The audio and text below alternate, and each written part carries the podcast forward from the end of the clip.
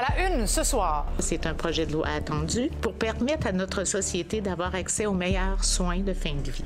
Québec veut élargir l'accès à l'aide médicale à mourir. La population québécoise est plus mature sur ces sujets-là. Et qu'en pense l'ex-ministre Véronique Yvon? Elle est avec nous ce soir. Comment retenir le personnel soignant dans le réseau public quand le privé paie le double du salaire? Je suis contre, par exemple, ce gouvernement qui fait rien pour nous autres. On est vraiment blessés. C'est vraiment ravissant pour nous. Les infirmières et infirmiers claquent la porte du public. Et aussi, le président des États-Unis tente de se faire rassurant concernant les objets volants. Nothing right now suggests they were related to China's spy balloon program or that they were surveillance vehicles from other, any other country. Voici votre fil de la journée.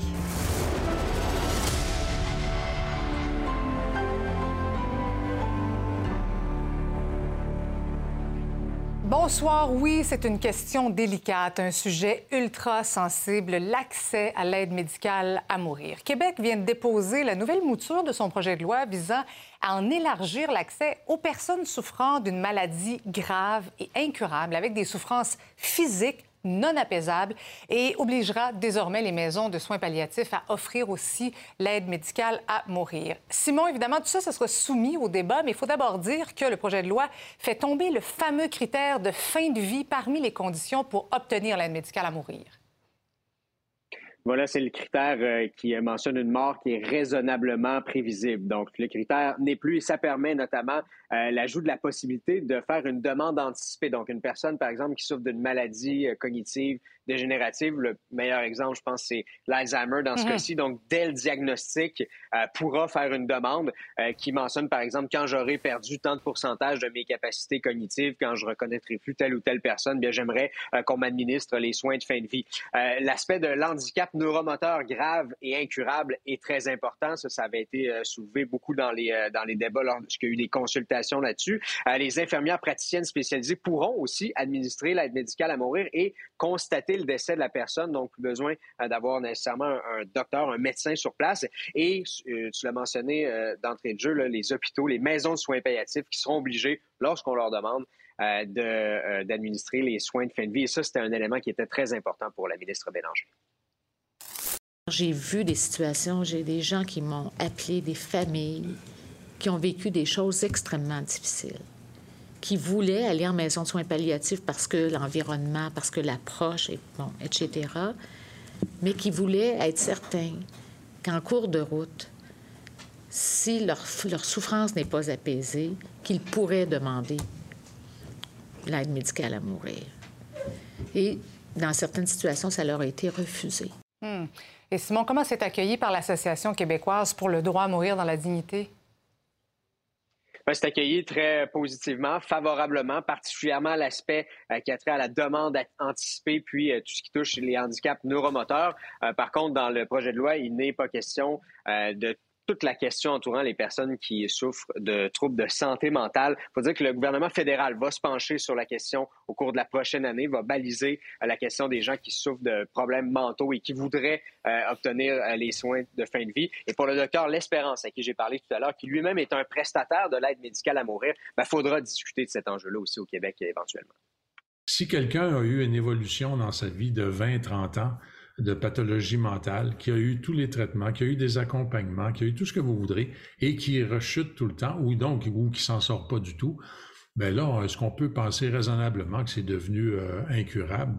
Moi, je pense que oui, mais c'est pour ça que ça prend des critères très stricts, très stricts et très serrés. Mais on va y arriver parce que ça devient une discrimination en, en raison d'un diagnostic, ce qui est inadmissible. Et d'ailleurs, la Cour suprême n'a jamais interdit l'aide médicale à mourir euh, pour des problématiques de santé mentale. Mais ça prend des critères stricts. Tout le monde s'entend là-dessus. Enfin, la ministre Bélanger qui souhaiterait que son projet de loi soit euh, adopté euh, sous cette forme, mais il sera évidemment, parce que c'est une question très délicate, soumis au débat nécessaire, consultation et commission parlementaire. On le comprend. Merci beaucoup, Simon. Au revoir. Je poursuis la discussion avec Véronique Yvon, ancienne ministre du Parti québécois et surtout instigatrice de la loi sur les soins de fin de vie. Bonsoir, Madame Yvon. Bonsoir. Tout d'abord, vous qui êtes maintenant à l'extérieur du Salon Bleu, qu'est-ce que vous pensez de ce projet de loi déposé par la ministre Bélanger? Euh, ben, écoutez, je suis, euh, je suis très heureuse qu'on poursuive euh, le travail qui avait été amorcé Euh, je pense que c'est une journée importante pour toutes les personnes qui attendent ce projet de loi parce qu'elles souffrent euh, d'une mm-hmm. maladie neurocognitive comme l'Alzheimer, évidemment, comme toutes sortes de formes de démence. Et euh, je pense que quand on croit dans les valeurs d'accompagnement, de respect, de, compassion, d'empathie, il faut se placer à, où se situent ces personnes-là et se dire que c'est une avancée. Mais évidemment, il faut que ce soit très, très bien encadré. Il va falloir que ce soit très bien débattu euh, pour être sûr qu'on avance dans quelque chose qui est très sensible mm-hmm. et qu'on le fait pour les bonnes raisons, mais qu'on le fait bien aussi. Et je pense qu'on est capable de le faire. Puis le projet de loi est vraiment une bonne base euh, pour ça. Vous faites encore des, des, conférences sur le sujet, vous rencontrez des gens. Quelles sont les principales préoccupations qui reviennent le plus souvent? Ben, je vous dirais que c'est vraiment cette question-là. Hein. Il y a tellement de Québécois euh, qui ont accompagné des proches euh, dans la maladie d'Alzheimer, qui, euh, qui nous disent, mon Dieu, mon père m'avait tellement dit que qu'il devenait grabataire, souffrant, en ayant des hallucinations ou qu'il ne pouvait plus se contenir, puis on, on, sentait cette détresse et cette anxiété-là. on ne voudrait pas euh, vivre ça comme mm-hmm. lui a dû vivre ça. Donc, euh, je pense que c'est ça qui revient le plus, c'est de se dire, est-ce qu'on peut à l'avance le demander quand on sait qu'on est condamné et qu'on s'en va vers un état d'inaptitude qui fera qu'on ne pourra plus le demander en temps réel, mais qu'il y a des souffrances qui vont venir et qu'on pourrait éviter? Je voudrais que ça, c'est le sujet qui revient le, plus. Puis je pense que l'autre enjeu vraiment majeur du projet de loi déposé aujourd'hui, la question de l'introduction du handicap neuromoteur, parce qu'il n'y a jamais eu de débat au Québec sur cette question-là. Les commissions parlementaires, les commissions transpartisanes ne, sont pas, ne se sont pas penchées là-dessus. Et ça, c'est autre chose, parce qu'évidemment, ce n'est pas une trajectoire de maladie qui mène vers la mort, c'est un état donc, on peut être jeune et, par exemple, avoir perdu l'usage d'un bras, d'une jambe à la suite d'un accident. Donc, comment on va baliser ben ça? parce euh, que je pense qu'on doit être... Euh, parce que la souffrance, c'est quand même difficile à évaluer. Ça peut tellement varier d'une personne à l'autre. Euh, tout à fait. La souffrance, normalement, c'est à partir de, évidemment, l'appréciation de la personne elle-même. Mais, par exemple, quand on est dans le cas d'un accident qui mène à une paralysie ou la perte de l'usage d'un bras, ça peut, à court terme, créer une énorme souffrance psychologique, mais est-ce qu'on doit donner un moment d'adaptation pour que les personnes se disent, ouais, là, je m'adaptais à ma situation? Euh, donc, on est dans autre chose parce que c'est pas des gens qui ont une maladie mortelle ou qui se dirigent vers la mort. Et donc, c'est plus des gens qui ont un état. Et euh, on, va, on pourrait voir des cas de, personnes très jeunes. Donc, je pense que ça va mériter un, large débat, mais je suis confiante qu'on va bien le faire comme on l'a toujours fait euh, au Québec. Il va vraiment falloir soulever toutes les pierres. il y a toute la question des troubles mentaux qui est exclu du projet de loi. Qu'est-ce que vous en pensez? Bien, je pense que c'est une, c'est une bonne décision dans le sens où, euh, quand on a fait les derniers travaux de la commission spéciale, c'était un des enjeux. On a travaillé très fort là-dessus et on a conclu que la société n'avait pas atteint le niveau de consensus, autant chez les groupes, chez les citoyens que chez les experts, pour avancer, je dirais, avec un niveau de confort et de sérénité suffisant par rapport à ça. Donc, je pense que la question mérite de continuer à faire l'objet d'une attention puis à être débattue, mais il faut aussi savoir que c'est pas parce qu'on fait un débat que ça veut dire qu'il faut nécessairement ouvrir, mais c'est toujours sain de faire les débats et de progresser ensemble comme société pour savoir où se situe la sensibilité et les valeurs euh, des Québécois sur ces enjeux-là mmh et nous d'être au diapason puis d'avancer avec eux. Véronique Yvon, merci beaucoup d'avoir été avec nous ce soir. Ça a été un plaisir. Merci de votre intérêt. Merci. On sait maintenant que Québec en veut abolir les agences privées d'ici 2026 parce que, selon le gouvernement, elles drainent trop de personnel du public. On a un exemple flagrant ce soir tout récent. Quatre infirmières de l'urgence de l'hôpital Maisonneuve-Rosemont ont démissionné en moins d'une semaine.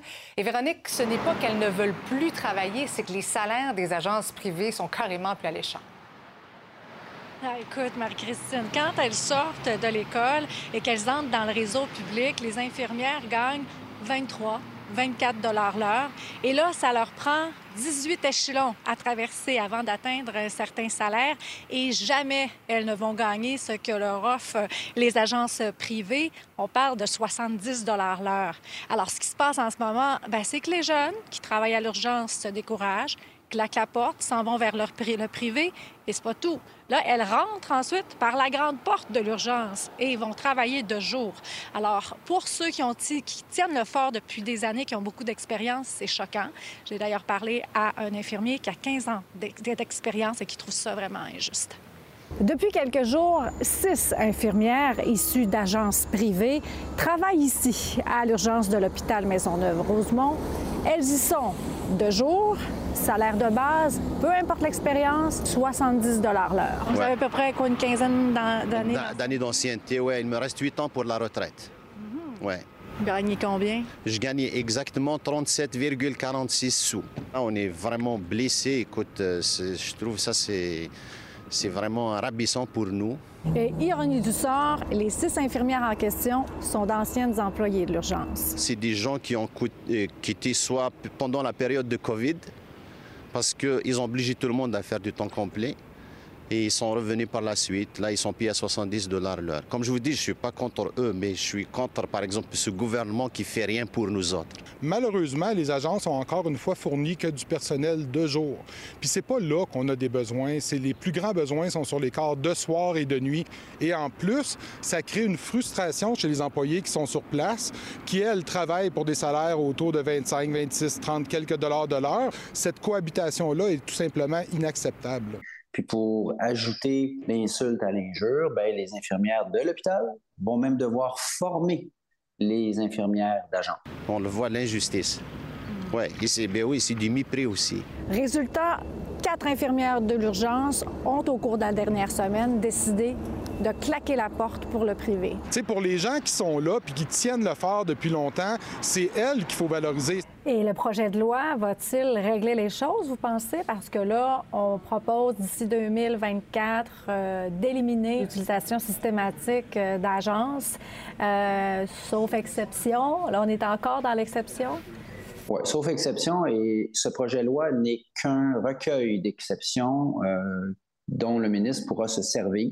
Pour le moment, le, ministre nous a déposé un sac de clous, mais il n'y a pas de marteau. Elle est où la solution? La solution, elle n'est pas compliquée. Ça serait risqué et très coûteux euh, en, termes légaux et juridiques d'interdire les, agences tout d'un coup. Ce sont des entreprises qui ont pignon sur rue. On se magasine des années et des années de poursuites. Par contre, le nerf de la guerre, c'est l'argent. Si on ferme le robinet des profits, ces agences-là vont disparaître. Je ne démissionnerai pas à cause de mon ancienneté, mais quand je vois des injustes comme ça, on pense à, démissionner, ouais, à quitter carrément l'hôpital. C'était une journée éprouvante pour la communauté lavalloise aujourd'hui. Vers 11 h, les cloches de l'église Sainte-Rose ont sonné pour amorcer le début des funérailles d'une des victimes de la tragédie de Laval. Jacob Gauthier, 4 ans seulement, a perdu la vie dans le drame de la semaine passée. Cinq hommes ont transporté le petit cercueil blanc jusqu'à l'église. Une dizaine de personnes ont assisté à la cérémonie. On vous parlait hier du criminel Blake Charbonneau, un homme de Laval récemment arrêté au Mexique après une longue cavale. Euh, il a toute une preuve contre lui. On parle de 31 chefs d'accusation, proxénétisme, agression sexuelle, armée, voie de fait et j'en passe. Marie-Michel Charbonneau revenait en cours aujourd'hui.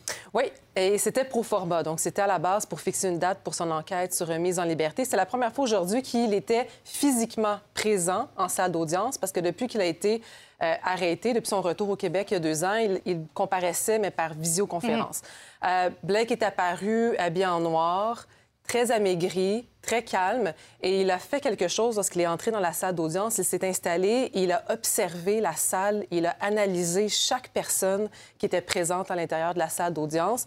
Euh, ça n'a pas duré longtemps parce que, au final, je vous rappelle qu'hier, Blake a été Blake a été arrêté avant hier. Il a comparu hier pour un chef d'accusation supplémentaire, soit bris d'ordonnance. Alors, son avocat, aujourd'hui, a demandé un délai supplémentaire pour analyser la preuve. Hmm. C'est remis au 24 euh, février prochain et ça risque d'être très long. Vous l'avez dit, 31 chefs d'accusation. On écoute là-dessus la procureure au dossier.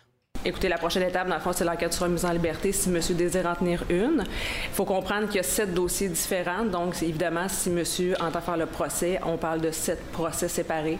Alors, euh, ça, dans le fond, ça rajoute à la complexité du dossier de monsieur Charbonneau. Et tu as appris, Marie-Michel, que Blake Charbonneau vivait sous une autre identité au Mexique. Oui, mais je continue à suivre Ben ça. oui, et euh, et aujourd'hui, euh, effectivement, j'ai quelques contacts à La Paz et Blake vivait sous le nom de Tony. Il s'était créé une nouvelle identité, donc notamment Tony Garcia, plusieurs comptes Facebook au nom de, de Tony. Est-ce Et- qu'on sait s'il a fait des victimes là-bas? Bien, pour l'instant, rien d'officiel, mais mes sources m'informent qu'il y a des appels présentement là, qui sont Mhm. faits dans un organisme qui, euh, qui aide les femmes victimes d'agressions sexuelles. Apparemment, le téléphone sonne. Euh, je, vais, je vais suivre ça, puis je vous en reparle un peu plus tard, évidemment. Merci, Marie-Michel. Je vous en prie, bye-bye. Bientôt un an que l'Ukraine est en guerre. Est-ce que la solidarité envers les Ukrainiens s'essouffle? La réponse au retour.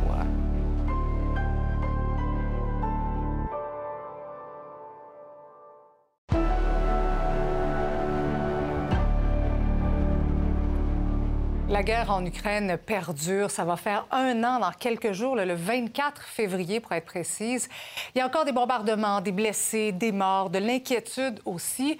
Nouveau Info sera sur le terrain dès demain en Ukraine. Voyez notre journaliste Louis-Philippe Bourdeau qui nous prépare une série de reportages sur l'état de la situation après 12 mois d'un conflit qui s'éternise. Vous le savez, on va lui parler en direct dès demain. Entre-temps, parlons de l'aide pour les Ukrainiens qui viennent se réfugier ici. Anaïs, après un an de guerre, est-ce qu'on sait combien d'Ukrainiens ont été accueillis ici? Bien, Marie-Christine, au Canada, il y a 840 000 Ukrainiens qui ont fait une demande de résidence temporaire depuis mars dernier. Au Québec, tu peux le voir au tableau, eh bien, on a les chiffres de la RAMQ.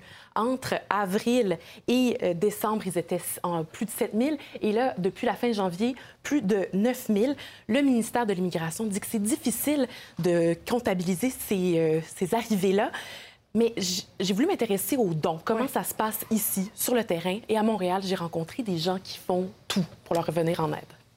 Les, les dons ont diminué. Les dons ont diminué. Par rapport au tout début. Il y en a un qui a oublié son petit, son petit toutou qu'on lui a donné. Les ensembles de neige sont tous identifiés. 0, 6 mois, 12 mois, 18 mois, 24 mois, 2 ans, 3 ans. Qu'est-ce que les gens recherchent? Des bottes. Des bottes. Et c'est sûr qu'il y en a, comme les hommes des, des grandes grandeurs, mais on n'en a presque pas. Parce qu'il y a de plus en plus de réfugiés. Ils arrivent, bon, OK. Euh, tout ce qui est de la literie, des matelas, des draps, des couvertes, des serviettes, OK? Euh, des articles de cuisine. Nous sommes bénévoles ici depuis un... Ça va faire un an, mois de mars. On est d'origine ukrainienne. OK? Notre père est né en Ukraine. Et euh, ce qui se passe présentement en Ukraine, dans le temps de la guerre, mon père a connu 145. Alors, il s'est envenu au Canada et puis a rencontré une Québécoise. Alors, ça fait euh, des, des- petits Canadiens ukrainiens. Et quand la guerre a déclaré, euh, nous, c'est venu nous chercher parce qu'il y a plein de choses que mon père avait vécues. Et c'est important qu'on s'implique. Mes parents se sont mariés à l'église à côté et nous, on a été baptisés à l'église à côté, à l'église ukrainienne. C'est pour ça que nous, notre implication, c'était très, très important.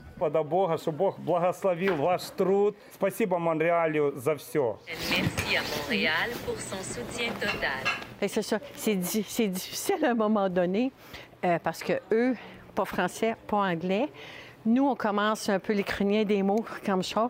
On commence à avoir de plus en plus de lits. C'est ce qu'on demande parce que de plus en plus de réfugiés, des familles qui arrivent. Comment ça a changé en un an, ce que vous faisiez au début? On faisait des, les dons, on faisait des boîtes pour envoyer en Ukraine.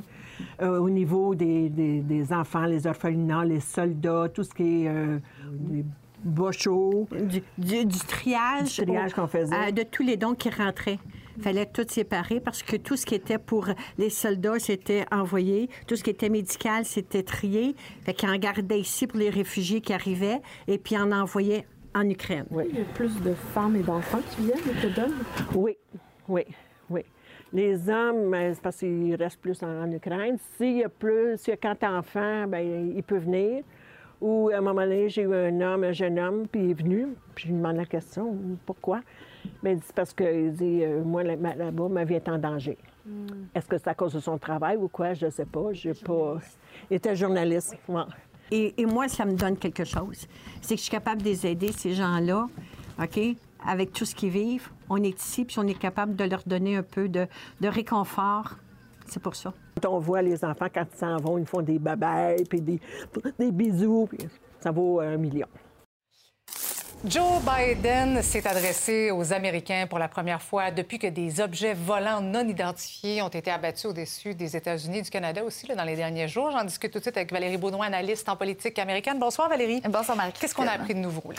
Ce qu'on a appris, c'est que finalement, les derniers événements, alors je ne parle pas du ballon espion chinois, mais bien ce qui a été justement euh, abattu au-dessus du Canada et tout ce que tu viens de mentionner, on ne connaît pas encore l'origine, mais la piste qui est étudiée, c'est que ça vient du secteur privé. C'est pas un autre État, c'est pas la Chine, c'est pas la Russie qui a renvoyé des engins peut-être d'espionnage. Ça pourrait être pour euh, des sondes météorologiques ou autres. Et comme on n'avait pas d'éléments pour dire hors de tout doute qu'il n'y avait pas de danger au niveau du renseignement, de l'espionnage, qu'il y avait aussi un danger pour l'aviation civile, eh bien, Joe Biden et le Pentagone ont pris la décision d'abattre carrément ces objets qui seront analysés, mais on C'est en comme a... si le premier ballon espion a occasionné une espèce de paranoïa du, du- de l'objet volant. Alors, on dit qu'on a ajusté les radars. Ah. Alors, je ne suis pas dans la technique pour t'expliquer comment on a fait ça, mais maintenant, c'est beaucoup plus précis. Donc, on a vu plus d'objets volants euh, de cette façon-là. Et là, on va devoir avoir des balises parce qu'est-ce que ça va toujours être comme ça? Si on a une sonde météorologique, on n'est pas certain, euh, ça vient Ouais. de où, on va, on va l'abattre avec le NORAD à chaque fois. Alors, il y a tout ça qui est assez, euh, qui est assez particulier. Là. Puis il y a aussi quelques jours, quelques jours, le NORAD a dû intervenir en raison d'avions probablement russes. Qu'est-ce qu'on sait Oui. là, de, de- de cette affaire-là? En fait, il y a des avions russes qui étaient près de, de l'Alaska, donc du territoire américain, près du Canada par le fait même. Et là, c'est certain qu'on prend pas de chance parce qu'il y a des tensions. On s'entend entre le Canada, les États-Unis et la Russie avec tout ce qui se passe en Ukraine, avec les ballons espions, avec les engins volants. Ben Vraiment, c'est fou à quel point on regarde ce qui se passe dans les airs plus qu'à plus qu'à l'habitude. Mais là, comment ça va les relations justement entre Joe Biden Oui. et la Chine? Bien, ça, ça va bien, selon Joe Biden. Il a dit on n'est pas en mode confrontation, on est en mode justement compétition. Alors, on veut continuer de compétitionner avec la Chine, on veut garder les lignes diplomatiques ouvertes, on veut continuer de leur parler, Euh, on veut une visite éventuelle d'Anthony Blinken, le secrétaire Mhm. d'État en Chine. On se rappelle qu'on avait annulé. annulé. On, on va reporter cette visite, mais il a dit que quand même, euh, la Chine avait violé la souveraineté américaine avec ce ballon chinois. Je rappelle aussi que la Chine continue de se défendre et que le Pentagone va regarder dans les années passées, est-ce qu'il y a eu plus de ballons que, que ce qu'on pense? Est-ce qu'on va, même aller voir les données? En tout cas, on pour en parle savoir- plus. Oui, c'est ça. Et là, maintenant, on a plus d'informations. Alors, on, les- on va aller revoir des rapports des années précédentes, Ah ouais. savoir s'il n'y a pas eu des ballons chinois euh, espions qui, Bon. qui ont passé euh, sur le territoire et qu'on n'était pas au courant de tout ça. Enquête sur les ballons. Voilà. Finalement, rapport très attendu concernant la possible ingérence de Donald Trump dans l'élection, les résultats de l'élection en Géorgie en 2020. Quelques infos ont été rendues publiques. Est-ce qu'on peut s'attendre à des accusations? Une enquête depuis juin 2022 d'un grand jury. Ça fonctionne comme ça aux États-Unis. Donc, on, on va recommander s'il y a des accusations ou non. Et ce qu'on sait de ça, c'est qu'on se souvient, Donald Trump avait appelé des gens qui géraient l'élection pour leur dire de trouver des votes pour gagner l'élection. Alors, on veut savoir, est-ce qu'il y aura des accusations contre Trump? On ne sait toujours pas, mais il pourrait y avoir des accusations de parjure pour certaines personnes, dont Rudy Giuliani, l'ancien avocat de Donald Trump. Les gens peuvent le Mhm. voir sur les images. On le reconnaît, l'ancien maire de New York, bien connu. Donc, on va suivre ce dossier qui continue d'évoluer. On compte sur toi, ma chère. Avec Merci. plaisir. Merci. Maintenant, on va aller au Panama parce qu'il y a au moins 40 personnes qui ont perdu la vie hier lorsqu'un bus qui transportait des migrants plongé dans un ravin. Le chauffeur se dirigeait vers la frontière avec le Costa Rica avec 70 passagers à son bord. Il aurait dépassé par erreur un foyer pour migrants. Il aurait tenté de faire demi-tour avant de chuter dans le ravin.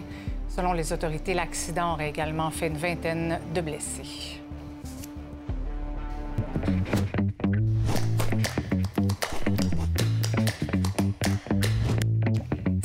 Salut Marie-Christine. Quand on parle de salaire, c'est toujours un peu délicat, mais on a l'impression quand on parle de salaire des députés, il y a encore plus de malaise. Pourquoi? Ben, ben d'abord parce que c'est les députés eux-mêmes qui décident quel va être leur salaire. Ça va bien, ça. On aimerait ça, être notre propre patron et prendre l'argent pour décider avec notre bon jugement combien on vaut. T'aimerais pas oui, ça? oui, oui. Allô, boss? Non.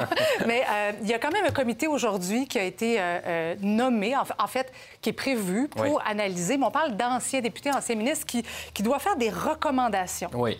Avec, bon, c'est Lise Thériault, une, ancien- une ancienne ministre libérale, Libérale, un ancien ancien député péquiste. euh, du Parti Martin québécois. Ouellette. Exact. Et, euh, et qui vont s'adjoindre les services d'une spécialiste en ressources Ressources humaines. humaines. Bon. Alors, euh, là, le, problème. Bon, d'abord, combien ça fait un député à l'Assemblée Hmm. nationale? En- la, la base, c'est 101 000 Maintenant, selon les fonctions que tu occupes, bien là, on va augmenter Euh, Il y a des petites enveloppes ici et là. là. Ben exactement. Ben, dis pas oui, enveloppe, enveloppe. euh, Non, raison, j'aime pas ça. disant, je me suis dit, non, c'est pas... Non, mais des allocations qui viennent avec euh, d'autres Avec les fonctions. Évidemment, Voilà. si tu es ministre, ben là, tu as 75 000 si- de plus. Si Mm. tu es le premier ministre, ben là, tu vas être autour de 200 000 Oui. Ça se compare pas mal à ce qui se fait dans les autres provinces. C'est un peu plus en Ontario. C'est un peu plus en Colombie-Britannique qu'en Alberta. C'est beaucoup plus à Ottawa. C'était un Ah député oui? fédéral. C'est combien? C'est 185 000 Quand même. Le premier ministre, euh, lui, le- quand- sous Jean Chrétien, a décidé qu'il s'alignait sur le salaire des juges euh, de, la, de la Cour suprême. Alors, OK. c'est 379 000 pour Justin Trudeau. Bon. Alors, donc, mais il il y a moyen de rendre ça un peu objectif, c'est-à-dire qu'il y a des critères pour établir les salaires dans la société. Donc, niveau d'études, la tâche, les responsabilités, les risques, etc. Mhm. Donc, c'est pas, pas euh, non plus de l'alchimie. Alors, Mais ça le- fait 23 ans que ça n'a pas été analysé, ces, ces- ces salaires-là. Donc, c'est important quand même de le faire. Ben, c'est important de le faire parce qu'on on fait bien des blagues sur le travail des députés, mais c'est un travail qui est euh, très exigeant. tu n'as pas de sécurité d'emploi, tu peux être battu aux élections. Euh, Et ça doit être euh, euh, quand même non-stop, hein, on pourrait dire ça, Ben oui, qu'avec les réseaux toujours- sociaux, avec tout ce qui se Non, ben, passe. pas juste les réseaux sociaux, les épluchettes de blé les, ainsi de suite, le- le- les, les campagnes, les, les congrès. Les députés, euh, ils travaillent fort. Donc, combien ça vaut? Ben, ça prend une objectivation quand même. Alors, il y a ce comité-là. Québec solidaire dit que ça devrait être un comité complètement indépendant et qui décide eux-mêmes. Je pense pas que ça va arriver parce qu'on ne peut pas vraiment remettre ça entre les mains d'une tierce partie. Mais, euh, mais, c'est pas un scandale qu'on augmente. là. Ben, ben, parce qu'à la fin, euh, il faut quand même qu'il y ait un, un vote. Et puis après, on peut juger, nous, si nos élus exagèrent. Ouais. Et en ce moment, là, si on compare, ils exagèrent pas. Yves, merci beaucoup. À, à demain. À demain. Merci. Une nouvelle vous fait réagir. Euh, Vous avez une histoire à partager, un sujet d'enquête à transmettre. Je vous invite à nous écrire à l'adresse courriel suivante manouvelle à commercial nouveau.info. C'est l'heure de retrouver notre animatrice des bulletins locaux. Bonsoir, Lisa Marie. Bonsoir, Marie-Christine. Un papa de Sherbrooke est à bout de ressources pour son fils de 6 ans. Il ne sait plus vers qui se tourner. Son fils, c'est un enfant qui a des besoins particuliers. Le père s'inquiète parce qu'il n'arrive pas à lui trouver une place dans une classe adaptée, Euh, ce qui serait évidemment l'idéal. Il a des mots durs envers le réseau public d'éducation au Québec qu'il décrit comme étant traditionnel, rigide et aucunement adapté aux enfants qui, comme son fils, présentent des besoins particuliers. Souligne au passage le manque de ressources dans le milieu de l'éducation. Euh, ma collègue Dominique Côté l'a rencontré. On écoute un extrait de son reportage. Notre fils, il est très doux, il est très attachant, il est très colleux à la maison, avec ses amis, avec notre famille. Il n'est pas violent. Mais il réagit justement au manquement de l'école. Et là, l'école, voyant ça, l'a catégorisé comme enfant agressif, alors que c'est la responsabilité de l'école. On a tenté le coup vers des écoles alternatives, mais la réponse a été non. Euh, on a assez d'enfants comme ça à besoins particuliers. Ils mettent tout dans le même panier. On se brûle. Notre enfant, il n'est pas bien. Il va à une école mésadaptée. C'est lui qui paye pour. On sent l'inquiétude Ben hein, oui. de ce papa qui veut éviter de démotiver son fils, surtout qu'à 6 ans, il est au tout, tout début de son parcours scolaire. C'est un chemin qui s'annonce ardu donc pour cette famille. Les détails sur nouveau.info et au Félestri dans un moment. Bon bulletin. Bon bulletin.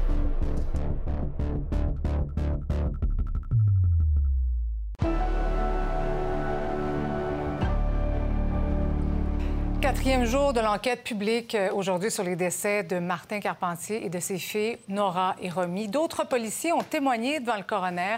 Euh, Ils ont révélé que le partage d'informations entre les policiers n'a pas été optimal lors de l'enquête. Laurence, donc, c'est une lieutenant de la Sûreté du Québec qui l'a admis lors de son témoignage aujourd'hui. Oui, c'est Annie euh, Thériault et elle était en quelque sorte le superviseur de l'enquête. Et pourquoi elle a dit ça, en fait, c'est parce qu'elle a appris seulement le lendemain matin de l'accident euh, que Martin Carpentier aurait pu euh, être dépressif, alors que cette information-là, elle était disponible depuis 9 heures. Ça faisait 9 heures qu'elle était disponible. Je vous explique un peu la série des événements. Bien, L'accident a eu lieu vers 21h17. Pendant la soirée, les policiers ont rencontré la famille pour obtenir différentes informations. Et vers minuit, le nouveau conjoint de la maman de Nora et de Romy remplit une déclaration en disant que Martin Carpentier n'allait pas bien, qu'il était stressé de perdre la garde de ses filles. Et pourtant, il aura fallu qu'il demande de parler à la lieutenante le lendemain matin vers 9h40 euh, pour que ces informations-là se rendent à elle. D'ailleurs, il y a des polices qui ont dit au coroner aujourd'hui avoir appris l'existence de cette déclaration uniquement cette semaine à l'enquête. Et ça, ça fait sourciller le coroner. Il a dit, et vous pouvez le voir à l'écran, euh, c'est assez incroyable que le grand responsable de l'enquête apprenne deux ans après l'existence de cette déclaration. On a aussi eu des, éléments de réponse sur les raisons pour lesquelles l'alerte Amber a été déclenchée si tardivement. On parle quand même de 18 heures après l'accident. Oui, ben on a appris que pour euh, pouvoir déclencher une alerte Amber, il faut répondre là, à plusieurs critères.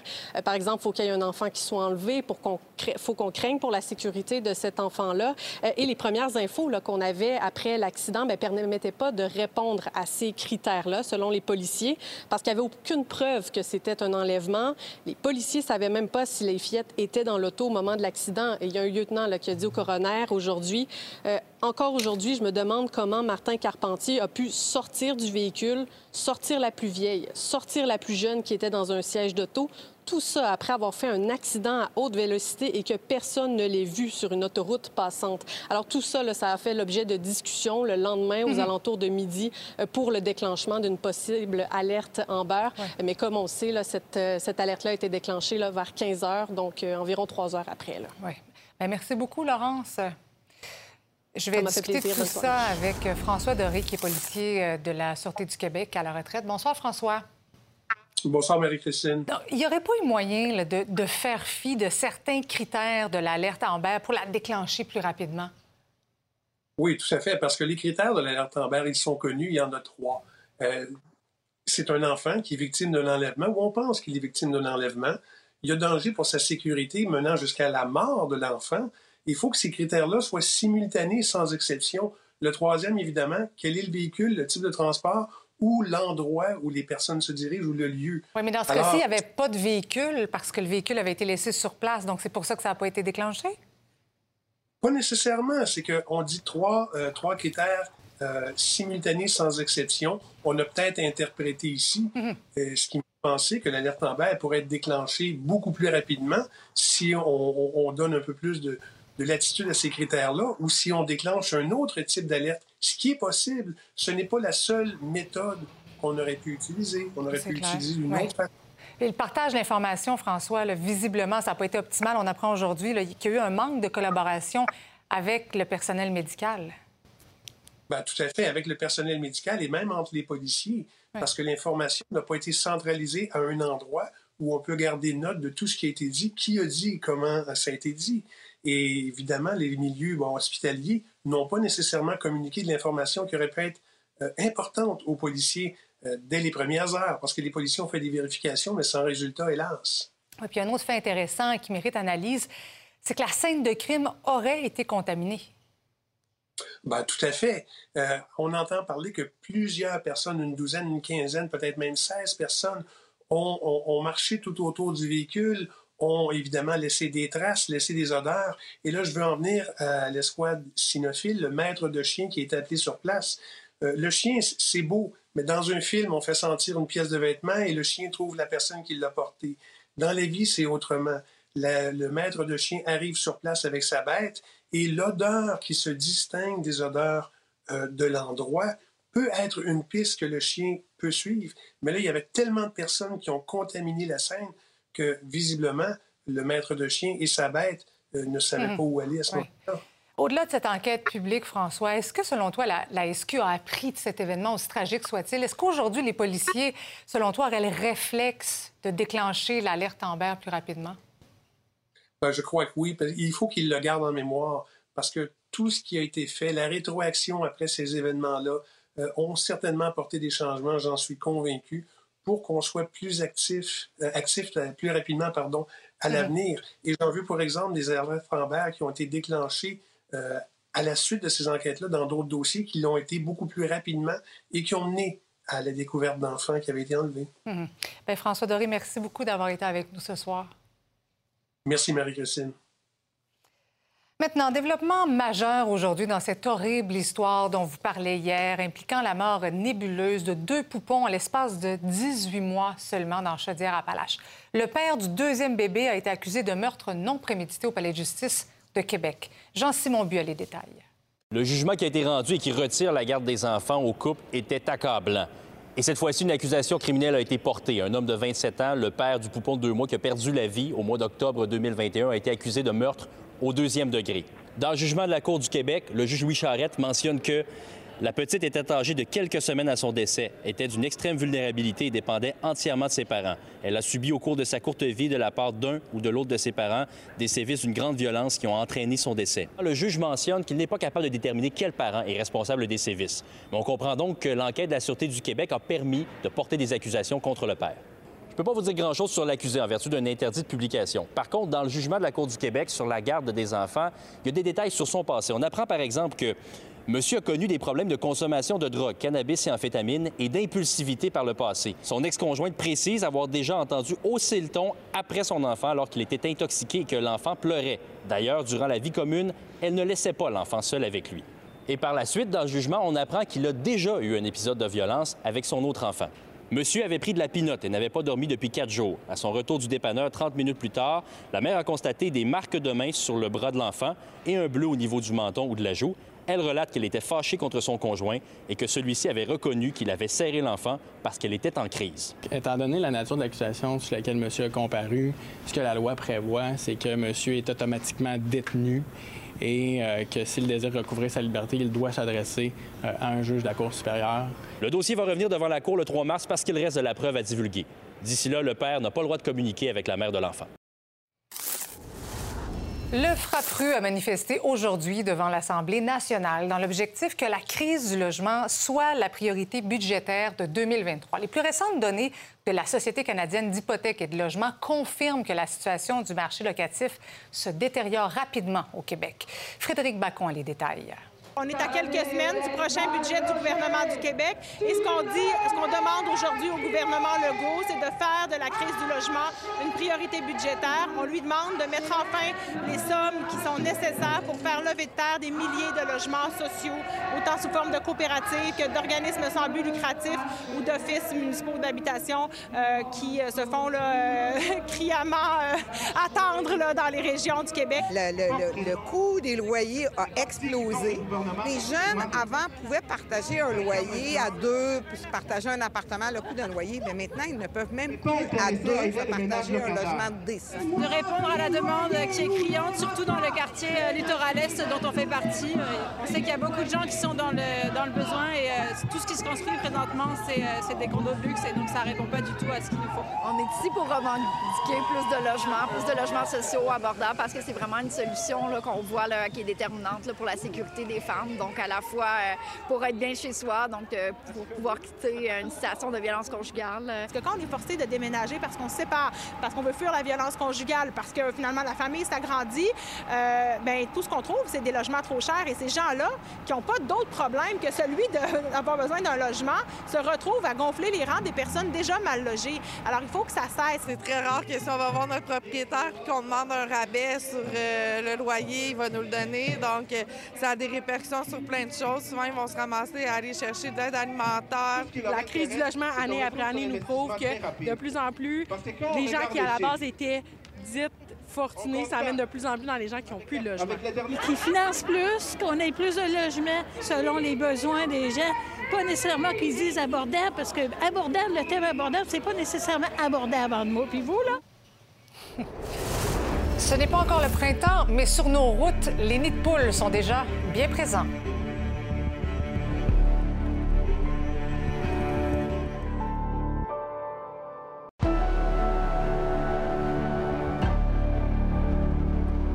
Ça sent le printemps depuis le début de la semaine, mais ça sent aussi le retour de la prolifération des détestables nids de poules.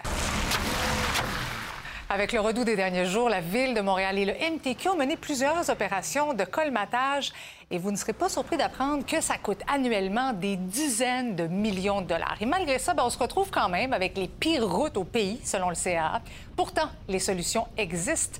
Le reportage d'Emmanuel Lerouniga. Le réseau euh, du, euh, du, ministère des Transports Mobilité durable, on parle de 31 000 km. Sur une base annuelle, c'est environ 300 000 nids de poules qu'on qu'on va colmater dans une année. On parle d'un 10 millions de dollars par année environ. La question qu'on se pose souvent, c'est est-ce que c'est un problème de construction ou est-ce que c'est un problème d'entretien des routes? Euh, ça peut être un problème de construction, euh, mais la plupart du temps, c'est un problème d'entretien. Plus on fait de l'entretien tôt, à long terme, moins c'est cher. Malheureusement, d'un point de vue politique ou d'un point de vue social, c'est pas nécessairement facile d'entretenir une route qui n'est pas endommagée. Ben, pourquoi je réparerais quelque chose qui n'est pas brisé? On veut aller réparer celle qui est le plus endommagée d'abord. C'est pas nécessairement la meilleure gestion de faire ça. Une route sur deux en ce moment n'est pas considérée en bon état. On a fait une étude euh, récemment qui démontrait en fait que, les routes au Québec, c'est les pires au Canada. Ça coûte en moyenne par véhicule 258 par année, donc soit en frais de dépréciation, essence supplémentaire, euh, bris mécaniques, tout ça causé par le mauvais état des routes. Et la moyenne canadienne est à 126 par année. Les investissements actuels permettent tout juste de maintenir le réseau dans l'état dans lequel il est. Il ben, faut se rappeler qu'on a un réseau routier qui a été construit il y a 40-50 ans, avec les techniques qu'on connaissait à ce moment-là. Et donc, quand on fait de la réflexion, quand on fait des rénovations, des travaux de construction, ben là, on les fait avec l'expertise qu'on a maintenant. Donc, il y a toujours euh, cet exercice-là d'amélioration, de voir c'est quoi les meilleures pratiques. Si je fais une comparaison juste entre ces deux-là, on voit la quantité de gros granulats ici, et on ne voit pas les moyens ou les petits qu'il y a là. Il y a des collègues et moi des gens ici qui ont développé euh, un enrobé qui est, qui est beaucoup plus rigide. Donc, c'est un enrobé comme ça, mais qui se comporte tellement rigide qu'il y a un comportement presque comme du béton. Il dure beaucoup plus longtemps. Il coûte plus cher. C'est des choses qu'on est en mesure de faire tout de suite. Euh, mais il n'y a pas de contrat pour ça ou très, très peu de contrats pour ça actuellement. Donc, on a développé une nouvelle technologie, des choses qui pourraient être comme ça. Qui pourraient être utilisées. Oui. Et pas juste utilisées, mais utiles sur les routes. Oui. Mais on ne l'utilise pas parce que ça ne fait pas partie de notre philosophie de financement des routes. Au Québec, on fonctionne toujours avec euh, plus bas soumissionnaire conforme. Il, soumissionne sur une structure de chaussée qui va avoir l'épaisseur X, Y, tel matériau. Et euh, si on a un meilleur enrobé, un moins bon enrobé, c'est tout pareil. Il n'y a pas la possibilité d'arriver avec des solutions innovantes, des groupes, des entreprises qui disent Moi, je suis capable de te mettre quelque chose qui va durer 30 ans, 35 ans, 40 ans, mais ça ne respecte pas ta demande. Mm. Et ça va coûter plus cher. Bien, présentement, ça, c'est pas possible. Est-ce que c'est un peu une fatalité, les routes qu'on a? Honnêtement, je pense qu'on pourrait faire quelque chose de différent, mais la facture qui serait associée serait astronomique. Actuellement, on se paye du luxe. Parce que ça nous coûte très cher à court terme, puis on n'y arrive pas.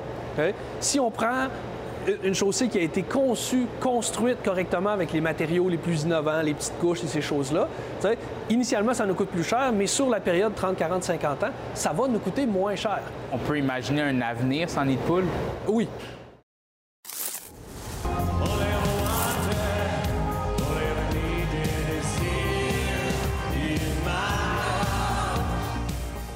Dépêche Mode sera de retour à Montréal en novembre prochain. Le groupe a annoncé une série de 29 supplémentaires. Les fans qui n'ont pas réussi à se procurer des billets pour leur passage du 12 avril auront l'occasion de se reprendre. Les billets seront mis en vente le 24 février à 10 h. La sortie du nouvel album de Dépêche Mode Memento Mori est prévue pour le 24 mars prochain.